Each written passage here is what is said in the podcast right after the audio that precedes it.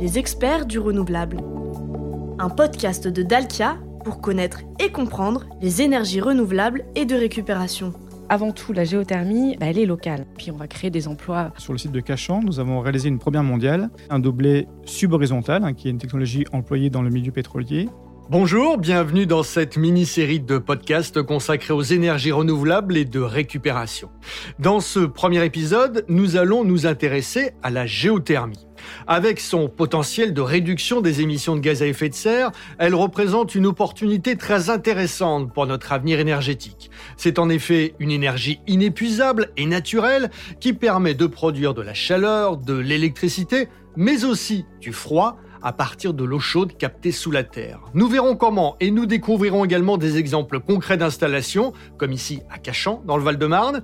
Pour cela, je serai en compagnie de Céline Laurin, directrice des ventes de Dalkia, et de Fabien Rambaud de la direction technique et grands travaux de Dalkia, expert en géothermie profonde. Les experts du renouvelable, animés par Paul-Emmanuel Géry. Bonjour Céline et Fabien. Bonjour Paul-Emmanuel. Bonjour. Pouvez-vous nous rappeler tout d'abord le principe de la géothermie qui est, on peut le rappeler, la deuxième énergie renouvelable la plus utilisée pour produire de la chaleur après la biomasse? Alors la géothermie, c'est assez simple. En fait, on va récupérer de la chaleur qui est contenue dans le sol. Cette chaleur, elle est ensuite utilisée pour alimenter des sites en, chauffage, voire même en, froid. Ça peut paraître surprenant, hein, mais j'en reparlerai tout à l'heure. Et puis cette chaleur, on peut la distribuer via des réseaux de chaleur. Alors on distingue habituellement deux grandes catégories de ressources géothermales. Oui, alors on va parler de géothermie de surface d'un côté et de géothermie profonde de l'autre. Donc la géothermie de surface, ça consiste à récupérer toujours cette chaleur du sous-sol, mais dans des profondeurs assez euh, faibles, donc en dessous de 200 mètres, entre 0 et 200 mètres de, profondeur. On va récupérer une eau entre 10 et 20 degrés. Et puis, on va la récupérer grâce à des, sondes géothermiques ou à des, des puisages euh, en nappe. Et comme on est sur de la basse température, eh bien c'est ça qui va nous permettre d'imaginer de pouvoir fournir du chaud ou du froid. Et la deuxième catégorie est la géothermie profonde qui, comme son nom l'indique, plonge plus profondément dans le sous-sol. Alors exactement, on parle de géothermie profonde à partir de 600 mètres de profondeur, mais on peut aller bien au-delà, puisqu'on est capable de réaliser des forages jusqu'à 5000 mètres de profondeur. Et ce qu'il faut savoir, c'est que plus on fore profondément, plus la température est élevée.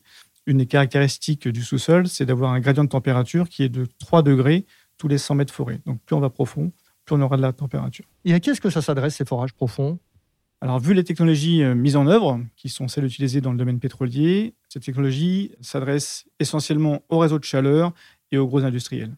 La ville de Cachan, en région parisienne, est une des pionnières dans le domaine de la géothermie profonde. Ces installations sont situées en plein cœur de la ville, nous ne sommes pas très loin de l'IUT, et elles sont particulièrement innovantes. Alors exactement, puisque euh, en 2018, euh, sur le site de Cachan, nous avons réalisé une première mondiale. Nous avons réalisé un doublé subhorizontal, hein, qui est une technologie employée dans le milieu pétrolier. Avant, en lieu et place, on avait deux doublés, donc quatre puits, pour fournir 300 mètres cubes en débit. Et aujourd'hui, avec le nouveau doublet, donc deux puits simplement, doublé subhorizontal, nous sommes capables de produire plus de 435 mètres cubes de débit. C'est une installation plus efficace. Alors c'est plus efficace puisque la particularité du forage subhorizontal, c'est de pouvoir rentrer à l'horizontale dans la formation et donc avoir une surface captante plus importante et donc plus de débit. La production de chaleur a augmenté de 30% avec la nouvelle installation. Alors au global, oui, en termes de puissance, puisque le débit est plus important, on a une puissance globale plus importante que ce qu'on a sur des doublés conventionnels. Et que devient l'eau qui est pompée? Alors, l'eau chaude pompée remonte en surface hein, grâce à une pompe immergée. En surface, on a un échangeur d'interface qui nous permet de capter les calories contenues dans cette eau et l'eau refroidie est ensuite réinjectée dans le même aquifère. On parle beaucoup en ce moment, évidemment, dans l'actualité des nappes phréatiques qui sont à sec. Ça veut dire que là, ça ne pose pas de problème de ce côté-là alors ça ne pose absolument aucun problème puisque le système est en boucle fermée et en plus l'eau pompée n'est pas de l'eau pompée dans les nappes phréatiques d'eau potable. Et la géothermie s'avère particulièrement efficace. Elle chauffe des milliers de logements à Cachan. Alors absolument, puisqu'on chauffe aujourd'hui euh, chauffage et eau chaude sanitaire l'équivalent de 7000 euh, logements, ce qui permet d'économiser plus de 12 000 tonnes de CO2, ce qui correspond, à titre d'exemple, à l'équivalent du retrait de 3600 voitures de la circulation. Une énergie vertueuse donc qui permet de réduire les émissions de gaz à effet de serre, mais ce n'est pas son seul avantage, Céline. Oui, alors bah, avant tout, la géothermie, bah, elle est locale, hein, donc euh, elle est à consommer sur place. Donc on va éviter toute euh, perte d'énergie liée à, à, un transport quelconque, et puis on va créer des emplois locaux non délocalisables pour la gérer, pour l'entretenir au quotidien. Donc ça, c'est le premier point. Bon, deuxièmement, point important, c'est qu'elle est régulière. Donc, contrairement à une énergie solaire ou éolienne, on n'est pas dépendant des conditions climatiques. Hein, on va toujours produire euh, de manière stable. Donc ça, c'est extrêmement important par rapport à la, à la fourniture de chaleur qu'on a à produire. Économiquement parlant, la géothermie, c'est aussi intéressant. Oui, c'est une énergie qui est relativement stable je vais pas dire totalement stable. Euh, souvent, on nous dit euh, la ressource est gratuite, donc, euh, donc donc ça va être pas cher. La ressource, effectivement, les calories qu'on prend dans le sol sont gratuites, mais il y a des investissements qui sont à amortir. Il y a de la maintenance et ça, ça nous fait quand même un talon dans le tarif qui est quand même présent. Et puis, on consomme de l'électricité pour faire tourner tout ce qui est pompe à chaleur autour de, de, des équipements de forage. Donc on n'est pas complètement décorrélé des énergies fossiles, mais on est quand même sur quelque chose de moins volatile. Donc ça, c'est un vrai avantage et par rapport aux derniers mois qu'on a pu connaître et la vraie volatilité qu'on a connue, c'est un avantage non négligeable. D'autant plus que c'est un équipement qui a une durée de vie longue. Oui, sur tous les types de géothermie, on va parler de 30, 40 à 50 ans de durée de vie. Donc là aussi, c'est un super avantage de, de la géothermie. Oui. Pour les usagers, il y a également un intérêt économique? Outre ce prix qui est relativement stable, on a en plus, quand on a de la chaleur qui est livrée par un réseau de chaleur, si la, géothermie est majoritaire ou les énergies renouvelables sont majoritaires, on aura une TVA réduite pour les consommateurs, donc à 5,5% au lieu de 20%. Beaucoup d'avantages. On parle de la géothermie, bien sûr, dans l'actualité, puisque dans le cadre du plan d'accélération des énergies renouvelables, Agnès Pannier-Runacher, la ministre de la Transition énergétique, a présenté au mois de février un plan d'action pour accélérer le déploiement. On est très content de ce, plan qui vient de sortir, en effet. Il faut savoir qu'en France, la chaleur pèse 50% de notre consommation d'énergie finale et qu'elle est majoritairement produite à partir d'énergie fossile euh, ou, ou importée. Donc on a une vraie marge de progrès au niveau français. Au sein de la chaleur renouvelable, la géothermie profonde, c'est seulement 2% de cette chaleur. Et la géothermie de surface, c'est 3%. Donc on est sur euh, des proportions encore très minoritaires que ce plan voudrait corriger. Sur la géothermie profonde, le plan vise d'augmenter le parc de 40%. Donc ça, ça représente sur ces gros objets, ça représente 30 projets à sortir d'ici 2030. Ce qui est important, d'autant plus qu'on ne peut pas en faire partout. D'autant plus qu'on ne peut pas en faire partout puisque cette géothermie profonde est très euh, localisée euh, là où il y a des bassins euh, géothermiques en France notamment Île-de-France, l'Est de la France, un petit peu le Sud-Ouest, etc. Donc effectivement, c'est pas partout. Sur la géothermie de surface, donc les, les fameux 3% de la chaleur renouvelable aujourd'hui, l'ambition du plan, c'est de doubler les packs géothermiques. Mais là, c'est de les doubler d'ici 2025. Donc ça va vite, ça va très très vite. On est sur des objets beaucoup plus petits. Et donc l'idée, c'est d'être plus agile. Et, et, et là, là-dessus, le, le plan est très ambitieux. Alors, il va vraiment falloir accélérer la géothermie de surface. Ça concerne qui exactement? Je le disais tout à l'heure, on peut produire avec cette géothermie de surface du, du, chaud et du froid. Et surtout, en fait, on est sur des petits objets. C'est ça qui est très intéressant parce que ça veut dire qu'on va pouvoir aller dans la santé, les collectivités, les industries, chez tous les types de clients de taille moyenne. Et surtout, euh, quand on regarde le territoire, on a quasiment l'ensemble du territoire sur lequel on peut aller faire de la géothermie de surface. Si on va vraiment jusqu'au bout, euh, les analyses nous donnent jusqu'à 97% de la surface du territoire sur laquelle on peut faire de la géothermie de surface.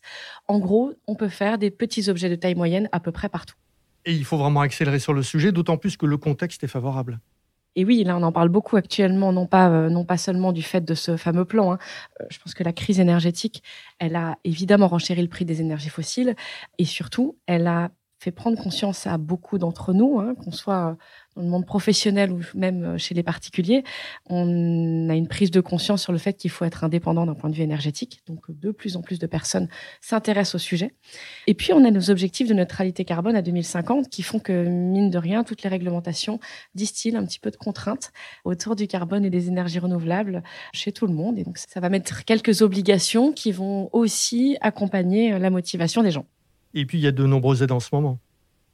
Il y a toujours des aides au niveau des énergies renouvelables, avec notamment le fonds chaleur de l'ADEME en, première ligne, et puis les certificats d'économie d'énergie, qui sont un dispositif qui aide l'efficacité énergétique et qui s'articule avec les aides de l'ADEME. Alors d'ailleurs, c'est pas toujours évident de s'y retrouver sur les articulations. Nous, on est, on est assez agile pour conseiller nos clients sur le sujet et pour essayer de trouver les optimums. Sur les aides quand même, euh, le plan qui est très ambitieux, euh, je l'espère, va permettre de les augmenter encore un petit peu, parce que si on veut aller encore plus vite, il faut que les aides soient un tout petit peu plus euh, élevées encore. Fabien, la géothermie de surface a une très bonne efficacité énergétique. Elle est vraiment intéressante, notamment pour venir en substitution de chaudières gaz ou fioul. Oui, exactement. Donc la PAC géothermique est couplée en fait à un champ de sonde, hein, puisqu'on récupère les calories dans le, dans le sous-sol également. Ces PAC ont la particularité d'avoir des très bonnes euh, performances, puisque comparé à des packs classiques, comme l'on retrouve euh, chez les particuliers notamment, on a des consommations d'électricité en baisse d'environ 30%. Donc un rendement, un COP, un coefficient de performance, bien meilleur. Il y a d'autres avantages? Alors, il y en a un autre avantage, euh, et pas des moindres, puisque les packs géothermiques font bien moins de nuisances sonores que les packs aérothermiques. Et donc, comme le disait Céline tout à l'heure, avec la géothermie de surface, il est également possible d'assurer le rafraîchissement. Exactement, ça peut paraître surprenant, mais en utilisant la caractéristique du sous-sol d'avoir une température constante quelle que soit la saison, on est également capable de rafraîchir des bâtiments en été par exemple. On appelle ça le géocooling. Venons-en maintenant aux travaux pour les installations géothermiques. Est-ce qu'ils sont compliqués, longs? Alors, la durée et la complexité euh, des travaux dépendent bien sûr euh, du projet et du type de géothermie qu'on souhaite euh, mettre en œuvre. À titre d'exemple, en géothermie profonde, pour un projet qui va permettre de délivrer environ 10 MW, c'est ce qui est communément utilisé pour alimenter nos réseaux de chaleur, il faut compter au minimum deux ans. Dans ces deux ans, j'inclus bien sûr la partie travaux, mais également la partie administrative pour pouvoir avoir les autorisations de forage. Concernant la géothermie de surface, on est sur des sujets beaucoup plus agiles, beaucoup plus simples d'un point de vue administratif, puisque pour quelques centaines de kilowatts, il faut quelques mois, on va dire, pour pouvoir mettre en œuvre la géothermie. On le voit, la géothermie a de l'avenir, d'autant plus qu'elle peut venir compléter des mix énergétiques. J'aimerais relever deux points là-dessus. Je pense que euh, un mix énergétique, ça veut dire effectivement combiner plusieurs énergies. La géothermie, c'est une énergie prioritaire, comme la chaleur fatale, parce qu'elle est sur place, elle est disponible. Et donc, quand on réfléchit à un projet de territoire, ça fait partie des énergies qu'il faut prendre en premier avant d'aller importer une autre énergie, même si c'est une énergie renouvelable. Ça, c'est le premier point. Le deuxième point, c'est qu'elle s'articule de toute façon bien avec, avec d'autres, d'autres types d'énergie. Notamment, on a, on a des projets intéressants où on peut mettre du solaire en autoconsommation. Et ça peut faire des compléments euh, intéressants, euh, justement, pour verdir les consommations euh, électriques de ces installations géothermiques. Et pour réaliser tous ces projets, Dalkia possède un savoir-faire important. Alors depuis plus de 50 ans, Dalkia réalise des géothermies et exploite des géothermies partout en France et notamment sur le bassin parisien où, euh, depuis 1969, euh, Dalkia exploite la géothermie de Melun, qui était la première géothermie réalisée en France. Alors nous avons vu ensemble tous les avantages de la géothermie. Pourquoi n'y a-t-il pas encore plus de projets? Alors, on a développé une, vraie expertise en géothermie, mais les ressources géothermales ne sont pas disponibles partout sur le territoire. Et pour euh, savoir, il faut aller voir, il faut forer. Et aujourd'hui, donc, il y a tout un volet d'exploration qui s'ouvre à nous pour essayer justement de la déployer davantage au niveau, euh, au niveau national. Un mot de conclusion, Céline? Je dirais qu'avant tout, on est sur des sujets qui ne sont pas nouveaux, donc on est sur de la maîtrise technique. En revanche, on a un contexte aujourd'hui euh, géopolitique, énergétique et technique qui est vraiment très favorable, et donc c'est le moment d'accélérer de manière euh, ciblée. On a vu d'un point de vue géographique avec Fabien, de manière ciblée sur la géothermie profonde, et de manière, euh, j'allais dire, massive sur la géothermie de surface en allant quasiment partout pour aller décarboner les bâtiments. Merci à vous. Merci Paul-Emmanuel. Merci Paul-Emmanuel. C'est la fin de cet épisode. Merci à vous de l'avoir suivi. Pour en savoir plus sur la géothermie, vous pouvez consulter le site daltia.fr et télécharger le livre blanc sur les réseaux de chaleur. Dans les prochains épisodes de cette mini-série, nous parlerons de bois énergie, thalassothermie et énergie de récupération. À bientôt.